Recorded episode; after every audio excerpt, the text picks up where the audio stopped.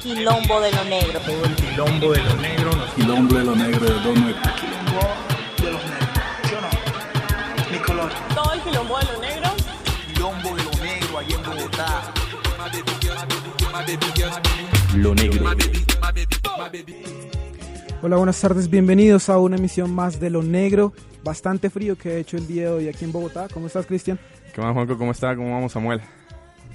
Muy bien. Buenas. ¿Cómo vamos? Hoy se me ocurrió un- un- una banda sonora, un, un inicio de canción para el programa. Es Si Dios fuera negro. Vea Uy, pues, qué canción sota, me acordé ahora. Yo, eh, si Dios fuera negro, mi compa y todo cambiaría. seguramente. Ay, bueno, ahí tienen una buena Seguramente. idea. Vamos a ver qué hacemos. bueno, el día de hoy vamos a tener un programa, eh, como siempre, bien variadito en cuanto a las- al ámbito musical. Vamos a estar hablando acerca de la palabra y eh, la denotación niga, níger o negro aquí en Colombia. Eh, vamos a estar también hablando acerca de una lista, un top 10 de los afrodescendientes más influyentes de toda la historia. Estaremos con Sound System, Cristian.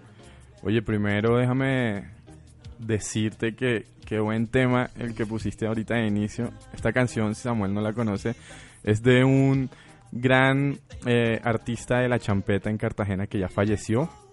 Se llama El Yonki. La canción se llama El Confidente. No la conocía.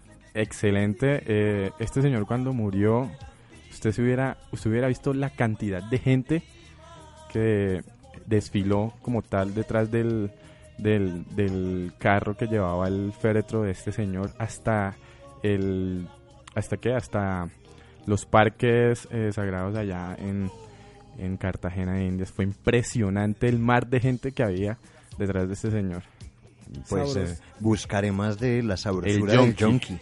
Y bueno, hoy en Sound System tenemos, tenemos una mezclita bien bacana. Como les dije, vamos a ir metiendo poco a poco algo de dancehall aquí en el programa. Traemos una muy buena canción de un artista bastante conocido de este género, que es el señor Shaggy. Y algo de salsa, para que nos piquemos, para ver qué, qué hacemos este, este sábado, que es el Día de los Amigos según Póker. Uy, ese es un buen plan. Y a punta de salsa. Lo negro. Vamos a hablar ahora acerca de una palabra que tiene eh, un contexto y, y una importancia eh, destacable dentro de la raza afrodescendiente. Y es eh, inicialmente y originalmente, en su esencia, un término eh, peyorativo que en la época de la colonización se utilizaba para diferenciar a los esclavos.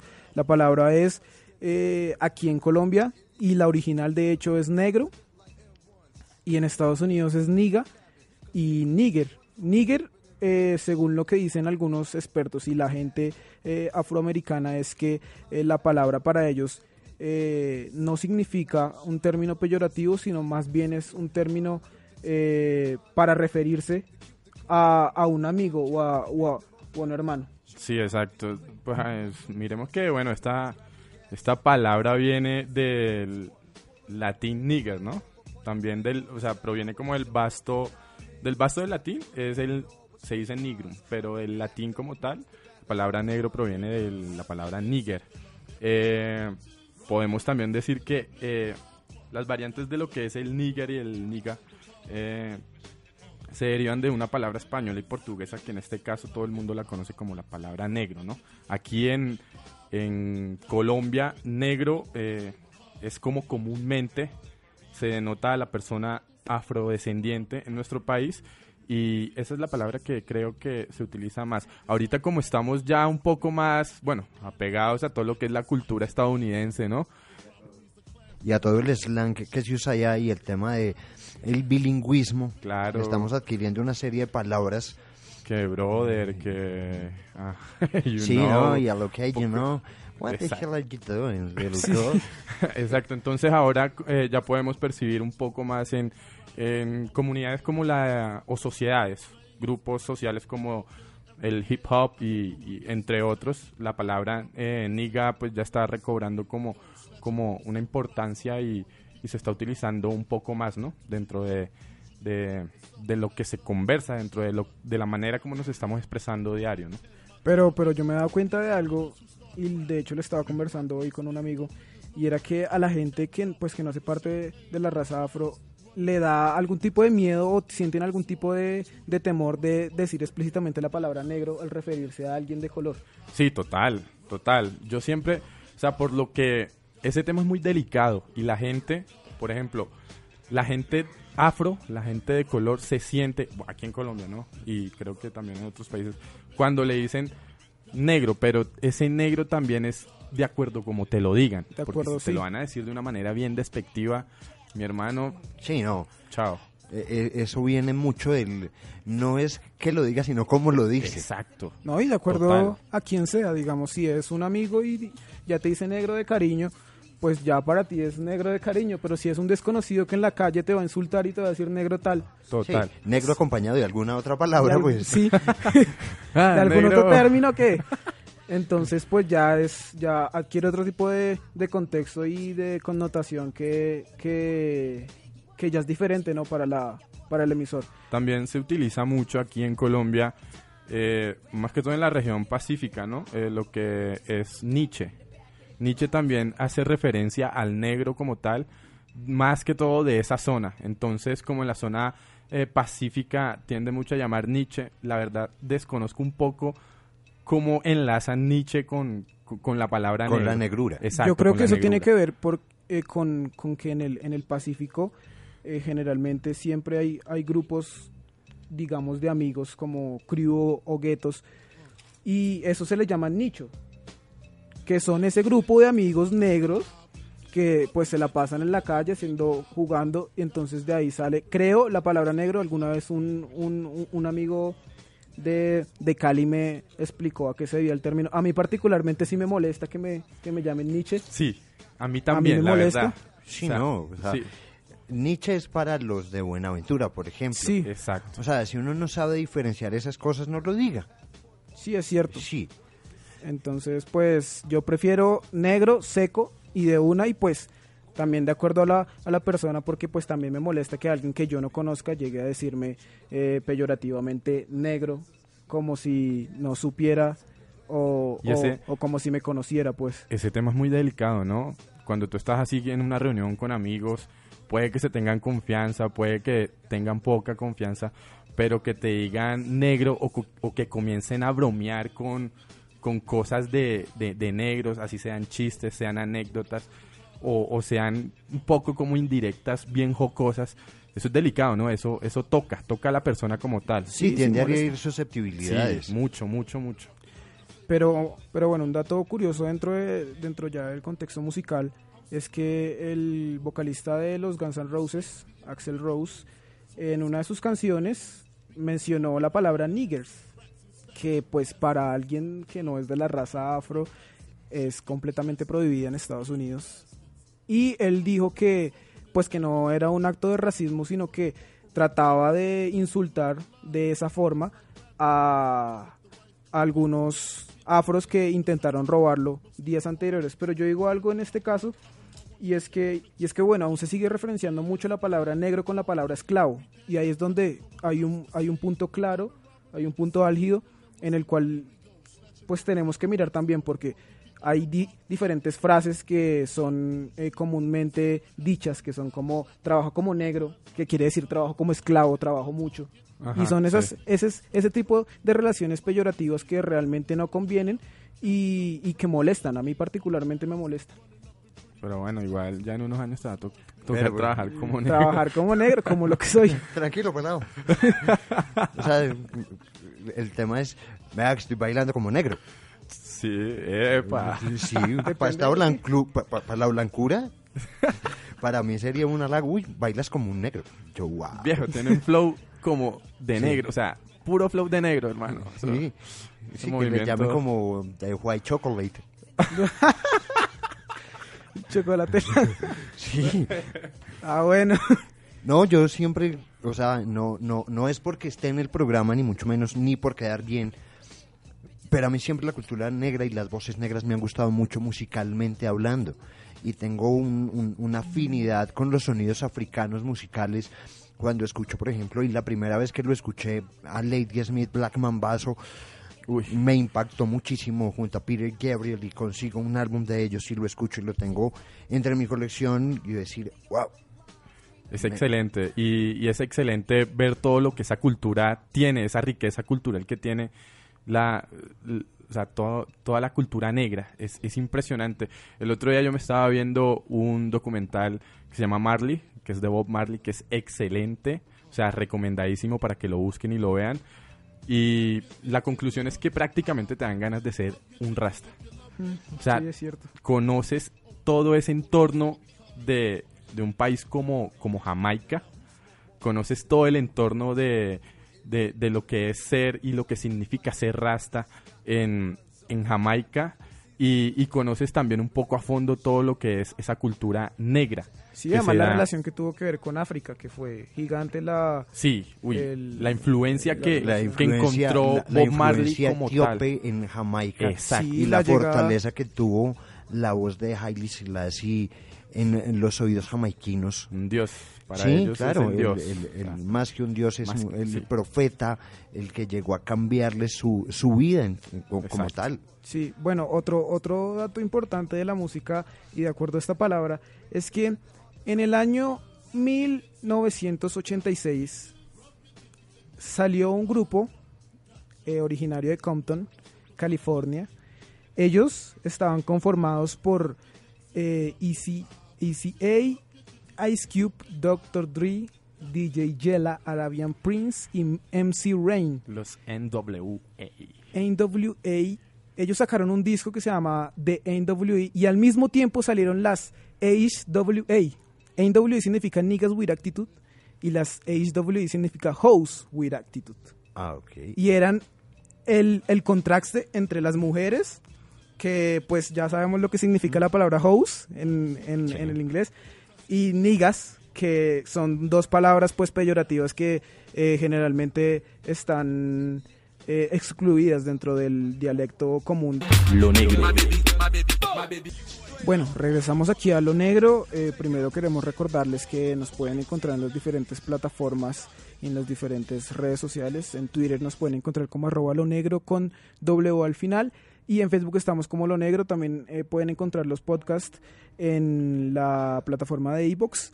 Y bueno, seguimos hablando entonces acá. Vamos ahora a, retomar un poco y hablar acerca de un pequeño top 10 que hay de las eh, personas afrodescendientes más influyentes en la historia. Allí está, en el primer lugar, eh, la reina Saba, que fue la esposa del de, el sabio Salomón. Salomón es considerado también uno de los profetas más importantes dentro de la cultura rastafari, porque además, según ellos, representa lo que es el sol, como la parte eh, clara y, la, parte sabia del sol. Entonces, eh, pueden encontrar como dato curioso dentro de la cultura rasta eh, varios referentes a este a este señor Salomón y varios referentes también a los diferentes eh, ítems astronómicos como el sol y la luna. En el segundo lugar está Hats- Hatshepsut, que fue una reina egipcia que fue pues muy famosa por su poder y por su gloria y fue además uno de los primeros gobernantes de la historia. Pero Hasta para el momento no conozco a ninguno.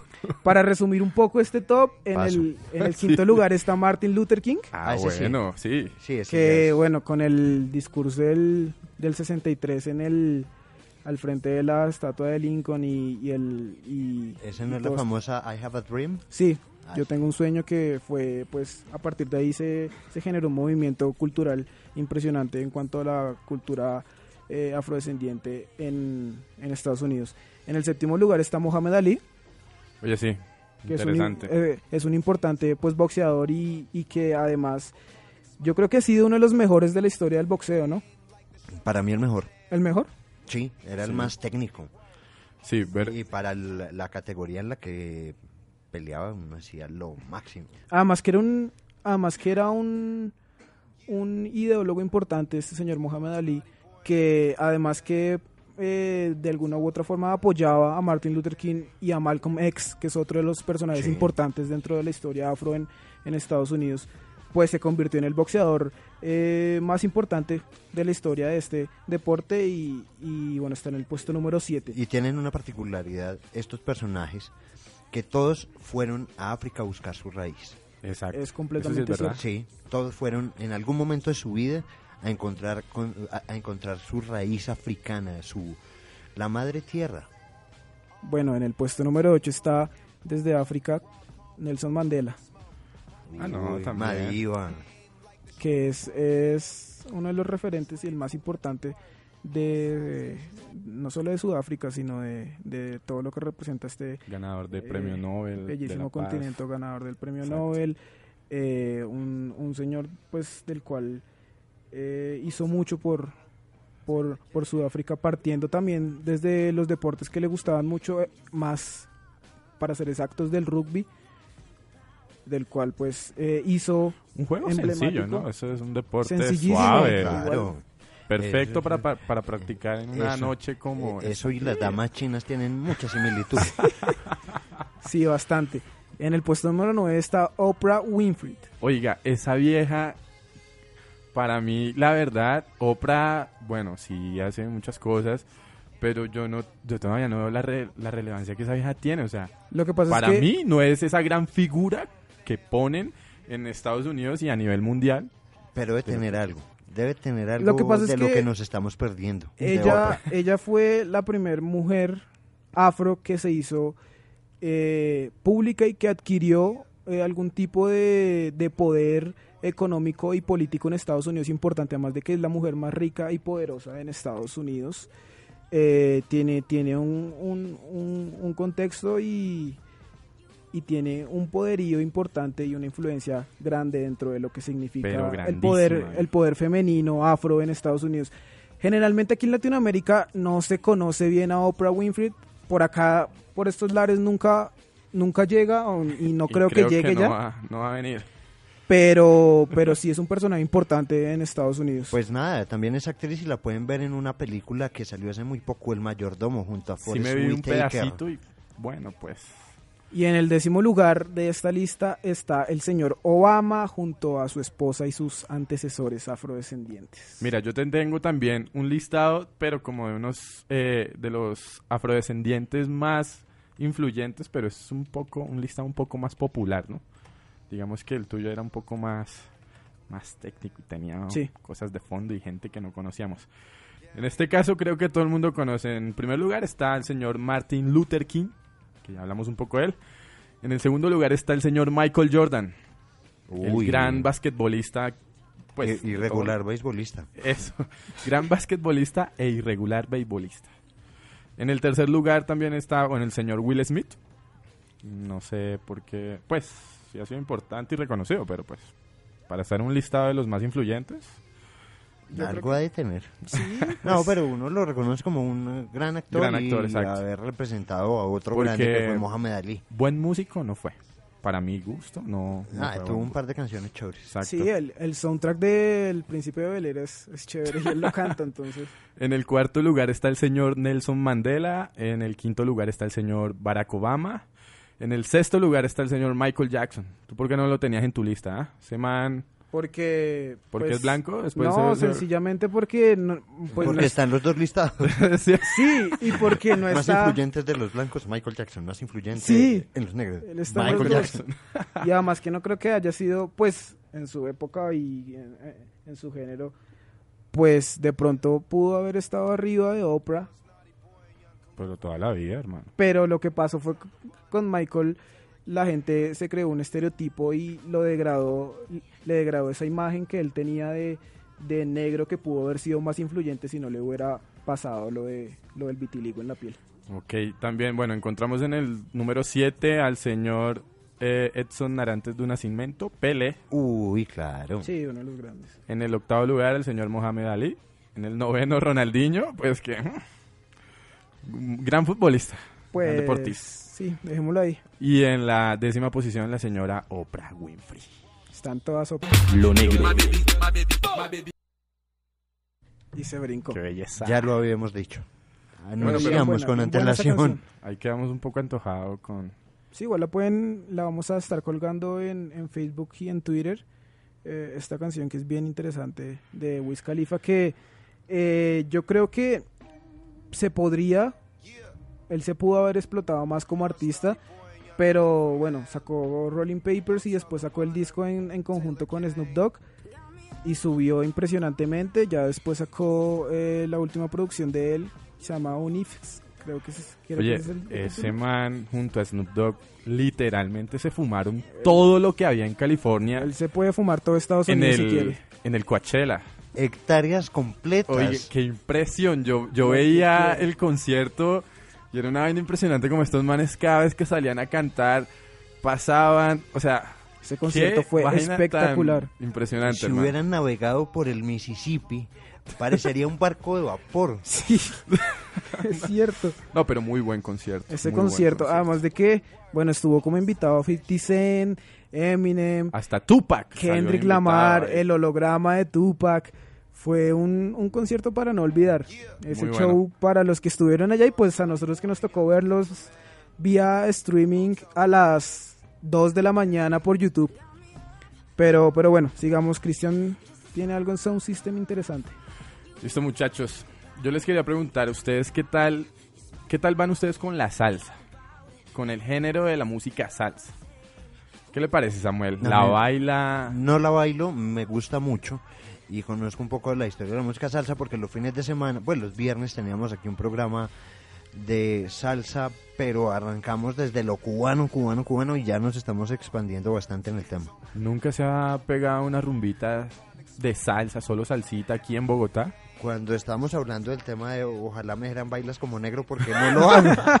Pero viejo, pues de pronto puede acompañar a amigos, no sé. Ah, no, sí La he salido, música también. chévere, y por ir a escuchar música, pero lo de la bailada del tema sí me complicó la vida.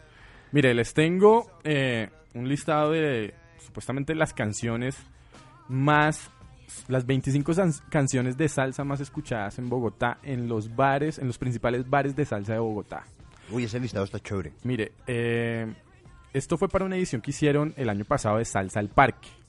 Lo que tomaron fue referentes de la salsa en Colombia, co- bueno, y en Bogotá más que todo, como el señor Sergio Mejía de la agrupación La 33, creo que todos sabemos y hemos escuchado a, a esta agrupación, y a dos dueños de unos bares de salsa eh, que son bastante como reconocidos dentro de la ciudad que se llaman el Bar La Sandunguera y Bar La Ponceña. La Ponceña queda en la 45 con Caracas, ahí démosle una pautica chiquitica.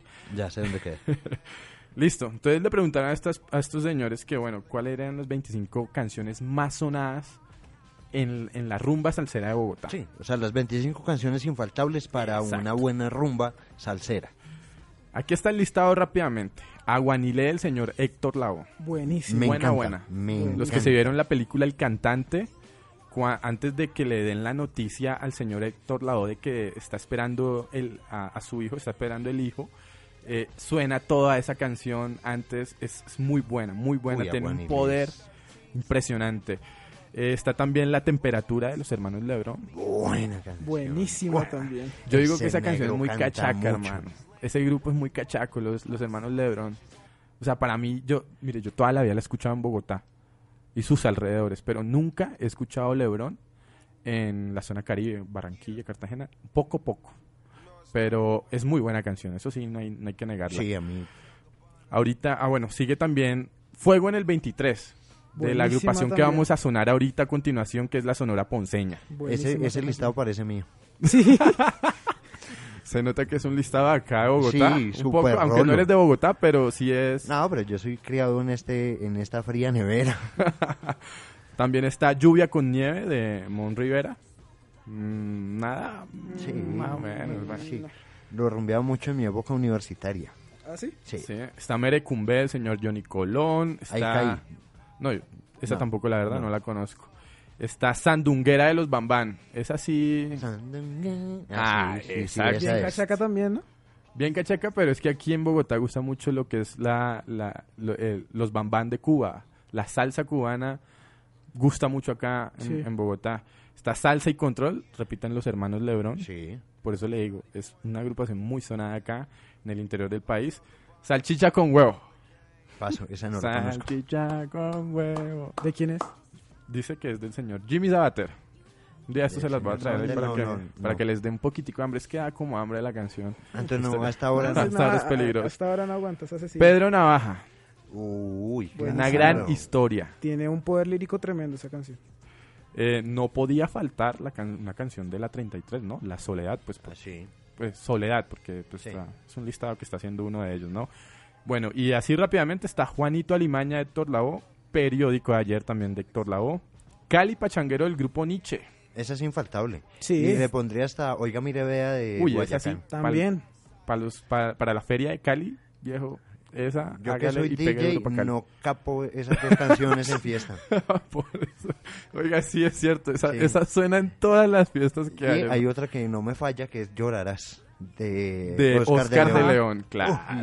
Esa una y media de la mañana funciona. Al pero pelo. plena. Al pelo. Está también eh, Timbalero del Gran Combo. Uy, es muy buena. Eh, el, canta el cantante de Héctor Lavoe. Está la Pantera Mambo. Creo que de la 33, esa lo que esa hace que todo el mundo baile. Yo no Sí, sé por qué esa canción es tan A pegajosa. mí me parece tediosa esa canción. Sí, a mí no me gusta mucho. Pero, pero para, para la gente. Sí, pero para bailar a Si todo hay el una mundo. salsa que hace parar a la gente es la Pantera Mambo. Y si es un merengue es a pedir su mano de Juan Luis Guerra. Uy, esa es buena. Con esa, Esa con esa canción de los he años ganado plata. UPA viejo. Con esa canción he ganado. Uy, pero ¿por qué no pone a bailar la gente? Las puedo poner a bailar después de una canción. ¿Qué? Apostemos. Mínimo tres parejas a la pista. Claro, es que con esa, con esas dos siempre Va hay una parejita bailando. Sí, Sí. una a la fija. Y bueno, y para terminar, está Sonido Bestial de Richie Ray, Bobby Cruz. También se encuentra Ojitos Chinos del Gran Combo. Y vuelve y repite como uno de los más sonados, el señor Héctor Lavoe con El Día de mi Suerte. ¿Qué tal está ese listado? Me gusta. Está Hay bueno, ¿no? Tres que no, no, no, no reconozco. Pero no, está bueno, está bueno para una tarde o un buen rato de salsa, sí está bueno. Sí. Sí, sí. Ahora, Lo negro. Bueno, regresamos aquí a lo negro después de haber escuchado esa sabrosura y esa variedad musical que nos trajo Cristian hoy para Sound System. Vamos ahora a hablar de la negrura del día, que es mi sección favorita aquí en lo negro. Y la negrura del día hoy está dedicada a uno de los más influyentes artistas del género hip hop en Estados Unidos y a nivel mundial. Es, el señor Notorious B.I.G. Eh, lo trajimos como negrura del día porque el pasado domingo se conmemoró 17 años de su muerte, que fue en la ciudad de Los Ángeles en el año 1997 y fue precisamente porque iba a promocionar el, el que es para mí el, el disco más influyente y el mejor disco de toda la historia del hip hop, que es el Life After Death. Y, y bueno, recordemos que de hecho ya estuvimos hablando en, en emisiones pasadas que por esa época en Estados Unidos había una confrontación territorial entre la costa oeste y la costa este en el ámbito musical y que bueno, una, la costa oeste era liderada por el señor Tupac Shakur y en la otra estaba Notorious B.I.G. Todo esto fue debido a una, a una confusión de un atentado que le hicieron a, a Tupac en Nueva York.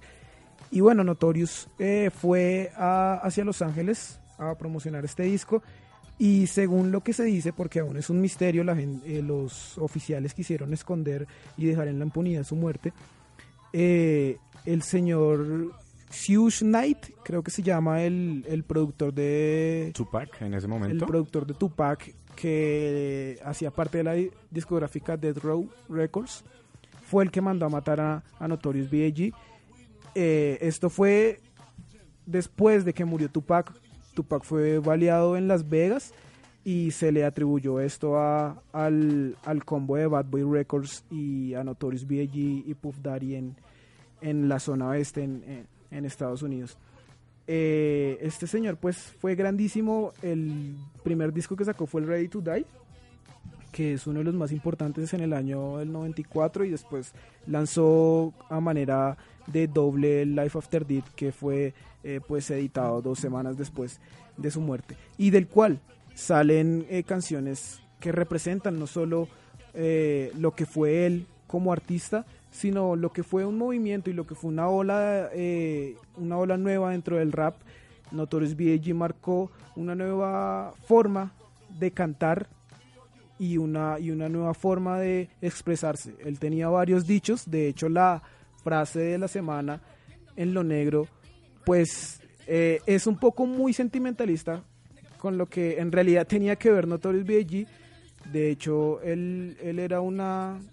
Yo hablaba, no me acuerdo con quién estaba hablando acerca de eso, y él me decía que un amigo, no me acuerdo, me decía que Notorious B.I.G. en cualquier momento, pues si él seguía en, eh, si él seguía vivo, pues él era capaz de hacer cualquier cosa en el ámbito sexual, porque él tenía una, una, una fijación hacia esto y, eh, y era un cochino, decían las, las parejas de él, era un cochino en este ámbito y él lo, pues, lo reflejaba en esas canciones. De hecho, una canción del primer disco que se llama Respect, que eh, Puff Daddy en el año 2009 declaró que para que Notorious se concentrara, tuvo que llevarle a una vieja al estudio eh, para que él encontrara la concentración. Y de hecho, en la parte final, original, en la versión de estudio de esta canción, pues al final sale eh, una, una mujer hablándole a él y representando eh, lo que le estaba haciendo, que era sexo oral a, a Notorious B.I.G. Era una vaina bien impresionante con la vaina del sexo, pero la frase del día no tiene nada que ver con esto, sino es, si no te amas, yo te haré ver tu propio corazón. Un contraste bien interesante entre lo que estamos diciendo y lo que realmente fue Notorious en, en sus épocas. ¿Han tenido la oportunidad de ver la película? Sí, bien interesante. Eh, no. Lanzada ¿No? en el 2009, Uy, es buenísima. es una muy buena Muy, película Muy, muy buena. y, y bueno, también Ahí cuentan toda la historia de cómo llegó Lil Kim a él. Lo que Ah, ¿sí? comentábamos alguna vez, Eso ¿no? lo Que- vi. eh, yo esa historia tengo algo de, de conocimiento de. Little Kim y Fade Evans y todo este Sí. caso de qué tan locochón era el señor Notorious. B.I.G. Y también lo que comenta Juan Carlos, ¿no? Que en, en- en la película sale una parte donde él entra a, eh, a estudio a grabar, pero no podía como concentrarse. No tenía como una inspiración. Y lo que hace Puff Daddy es o sea, traer como 10 viejas, las mete ahí, comienzan a tomar, comienzan a fumar. Y el man de repente pidió Pum. que pusieran un beat y el man suelta la rima. Arrancó. arrancó, pero, o sea, que no lo podían parar. Y de ahí, bueno, se salieron muchísimas muy buenas canciones del álbum Respect, creo. No, del No, del- Ready to Die. del Ready to del Die. 94. Pero bueno, yo creo que ya a manera de, de cierre, no creo que alcancemos a, a escuchar la canción que sigue. Eh, sí, ya cerrando para despedir el programa. Ya para despedir, eh, bueno, de antemano muchos agradecimientos a toda la gente que estuvo ahí pegada, como siempre, escuchando el programa. Bueno, esta es como la toma 53.000.